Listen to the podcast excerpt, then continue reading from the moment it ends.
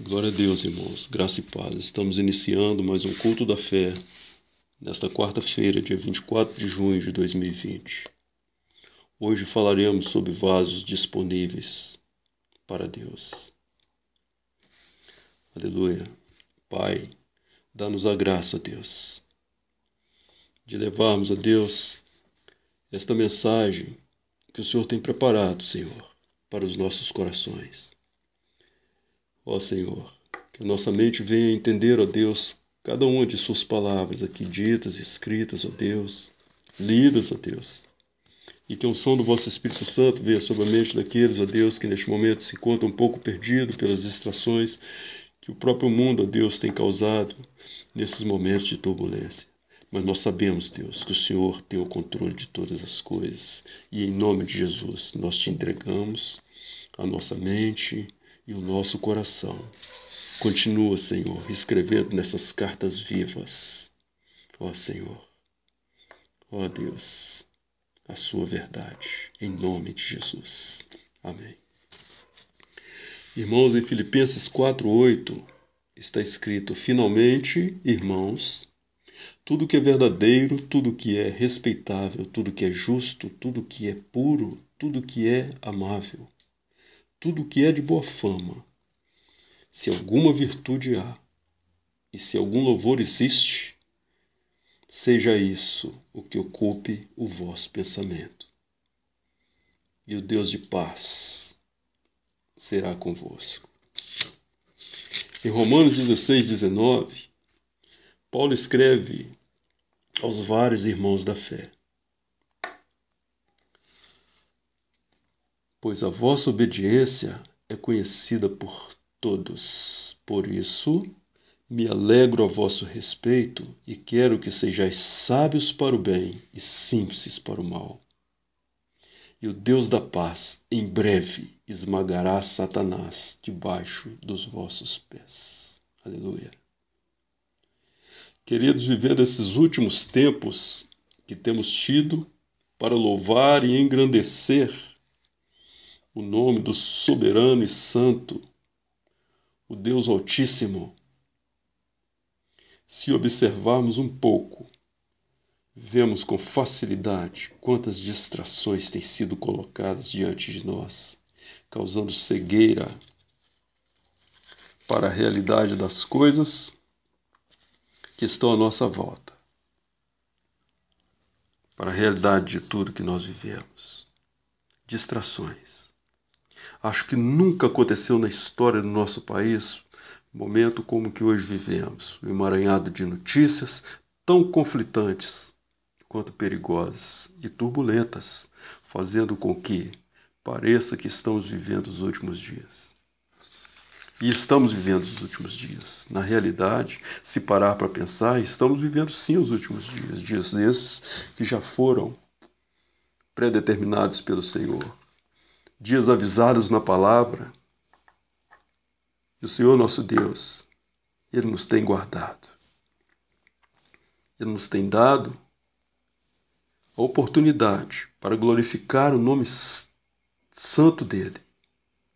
O nosso Deus, que por meio de Cristo Jesus, pela fé, nos escolheu para pregar a salvação e a vida eterna. Amém? Este é o momento de pregarmos a salvação e a vida eterna, para a honra e glória do nome do nosso Deus. Em Isaías 61,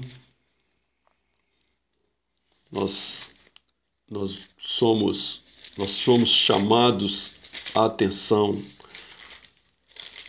para como vivemos nesse momento. É assim que Isaías fala: olha, o Espírito do Senhor Deus está sobre mim porque o Senhor me ungiu para pregar as boas novas aos quebrantados, enviou-me a curar os quebrantados de coração, a proclamar libertação aos cativos e a pôr em liberdade os algemados, a pregoar o ano aceitável do Senhor e o dia da vingança do nosso Deus, a consolar todos os que choram e a pôr sobre, ele, sobre os que em Sião estão de luto uma coroa em vez de cinza, óleo de alegria em vez de pranto, veste de louvor em vez de espírito angustiado, a fim de que se chamem carvalhos de justiça, plantados pelo Senhor para a sua glória. Aleluia, irmãos. Irmãos, o próprio Senhor Jesus Cristo diz: Conhecereis a verdade, a verdade vos libertará. E ele também diz: Se o Filho não se o Filho vos libertar, verdadeiramente sereis livres. Esta é a hora de colocar em prática a nossa fé, orando, jejuando, falando de todo o bem que o Senhor nos tem feito até aqui. Porque, irmãos, Jesus está vivo. E nós estamos vivos também. Vivos em Cristo, nós podemos testemunhar, irmãos. Até em meio ao caos, nós devemos testemunhar. Israel vivia uma bagunça, uma bagunça. Tudo acontecia de forma estranha. E de repente o Senhor Jesus Cristo chegou e curou um cego de nascença. O Senhor curou o cego de nascença e quando perguntaram para o cego, fizeram uma pergunta para o cego, como foi que aquilo aconteceu.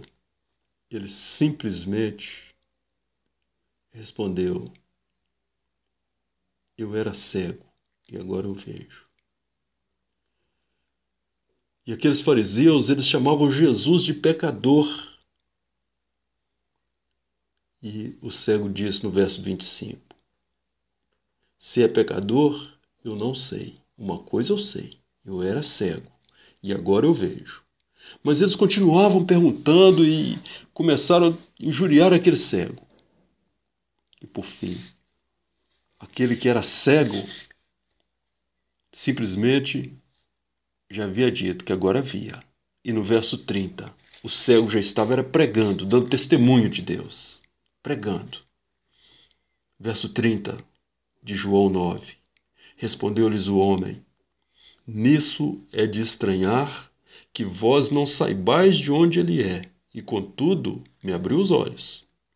Sabemos que Deus não atende a pecadores, mas pelo contrário, se alguém teme a Deus e pratica a sua vontade, a este atende. Verso 32. Desde que há mundo, jamais se ouviu que alguém tenha aberto os olhos a um cego de nascença. Se este homem não fosse Deus, nada poderia ter feito. Aleluia. Irmãos, o mundo, o mundo não crê na verdade do nosso Senhor Jesus Cristo, que é o nosso Senhor Jesus Cristo. Mas a glória do Pai, ela não tem como ficar escondida. A luz não tem como ficar escondida. Não há treva que consiga esconder a luz. Então, esta é a hora de colocar em prática a nossa fé, falando desse Deus maravilhoso do qual nós conhecemos. A nossa missão é sair por aí, sim, anunciando a salvação que está proposta. E através da aceitação de Jesus como único Salvador É através dessa aceitação que o mundo será salvo. Só Ele pode salvar. Nós nunca tivemos também momento tão propício para pregar a palavra, que o reino de Deus está próximo. Em meio a tanta desordem, nós sabemos que Deus está fazendo milagres. Ele está curando enfermos, Ele está livrando as nossas vidas dessa moléstia que teima em permanecer sobre a terra. Irmãos, nós sabemos que pelas infinitas misericórdias do nosso Senhor, nós temos sido preservados. Porque as misericórdias dele são incontáveis, elas não têm fim. Ele tem propósito em todas as coisas, aleluia. O Senhor nosso Deus, Ele tem propósito em todas as coisas.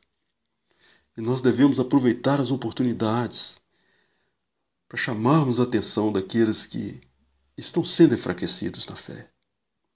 Porém, não se deixe levar pelas distrações. O que devemos fazer é orar pelos políticos do nosso país. Lá em Tito 3, lá em Tito 3, a partir do verso 1, está escrito assim: olha. Lembra-lhes que se sujeitem aos que governam, às autoridades. Sejam obedientes, estejam prontos para toda boa obra não difamem a ninguém, nem sejam altercadores, mas cordatos, dando provas de toda cortesia para com todos os homens. Verso 9. Evita discussões insensatas, genealogias, contendas e debates sobre a lei, porque não têm utilidade e são fúteis. Queridos, tudo vem de Deus. Tudo.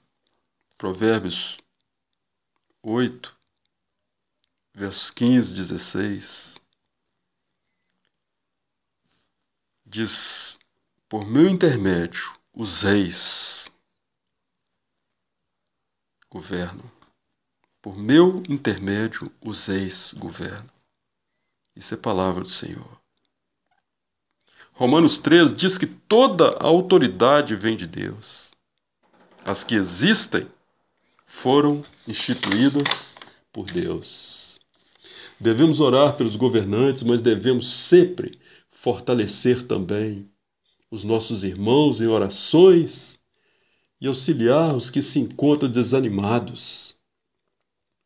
Devemos auxiliá-los a buscar a Deus, mesmo que todas as situações sejam contrárias. Tiago 1, de 1 a 4. Vamos ler Tiago 1, de 1 a 4. Vai nos falar de perseverança. Tiago 1. Tiago, servo de Deus e do Senhor Jesus Cristo, as doze tribos que se encontram na dispersão, saudações.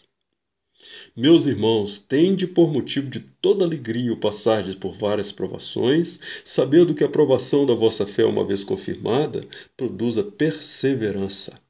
Ora, a perseverança deve ter ação completa, para que sejais perfeitos e íntegros, em nada deficientes. É isso, perseverança.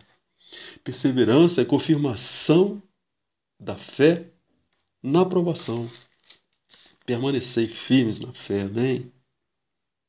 Oremos pelo nosso governo para que, no tocante a políticas públicas, cada governante, seja na esfera municipal, estadual, federal, saibam lidar com as últimas notícias, os últimos acontecimentos e saibam tratar com equidade e temor a Deus de todas essas coisas.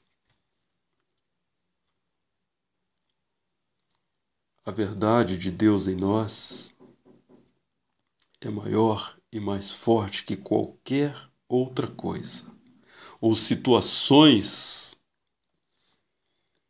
que viermos a lidar com elas, ainda que neste corpo mortal.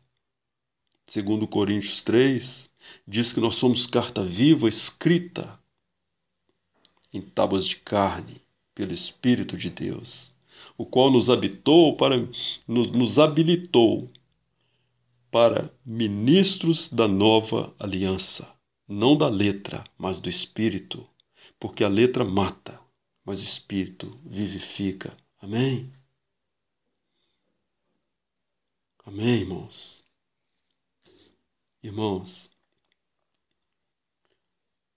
se temos a consciência de que somos carta viva, aleluia, nós somos também vasos disponíveis para o Senhor, para nos encher, para Ele nos usar, para nos quebrar e nos fazer de novo, segundo o que for proposto no coração do Pai. Porque é Ele que governa todas as coisas, é o Senhor nosso Deus que nos tem que nos tem cativado neste caminho, é Ele que nos tem guardado. Porque nós entendemos que tudo é dele, tudo é para Ele, porque dele, por Ele, para Ele são todas as coisas, aleluia. Então, queridos, como Paulo admoesta Timóteo, nessa noite, reavivem ou nesse dia, reavivem o dom de Deus que há em vocês, todos, todos vocês. Reavivem o dom de Deus que há em vocês. Pelo poder do Santo Espírito de Deus, porque Deus não nos tem dado espírito de covardia, mas nos tem dado espírito de poder, de amor e de moderação. Aleluia. Segundo Timóteo 4:2, está escrito: prega a palavra, insta, que quer seja oportuno, quer não, corrige, repreende, exorta com toda longanimidade e doutrina. Glorifica a Deus, irmãos. Que este momento seja propício para falarmos, para buscarmos Oh, glorificar o nome do Senhor, agindo como vasos disponíveis ao Rei de toda glória, nós podemos um dia dizer como Paulo: combati o bom combate, completei a carreira, guardei a fé. Já agora, a coroa da justiça que está guardada, a qual o Senhor, reto juiz, me dirá naquele dia, e não me dará naquele dia, e não somente a mim, mas também a todos quantos amam a sua vinda. Aleluia! Que possamos dizer: combati o bom combate, completei a carreira, guardei a fé. Que o Senhor nosso Deus dê a cada um de vocês dias de alegria, paz e felicidade em nome de Jesus, a graça e a paz tenham semanas de vitória em nome de Jesus. Amém.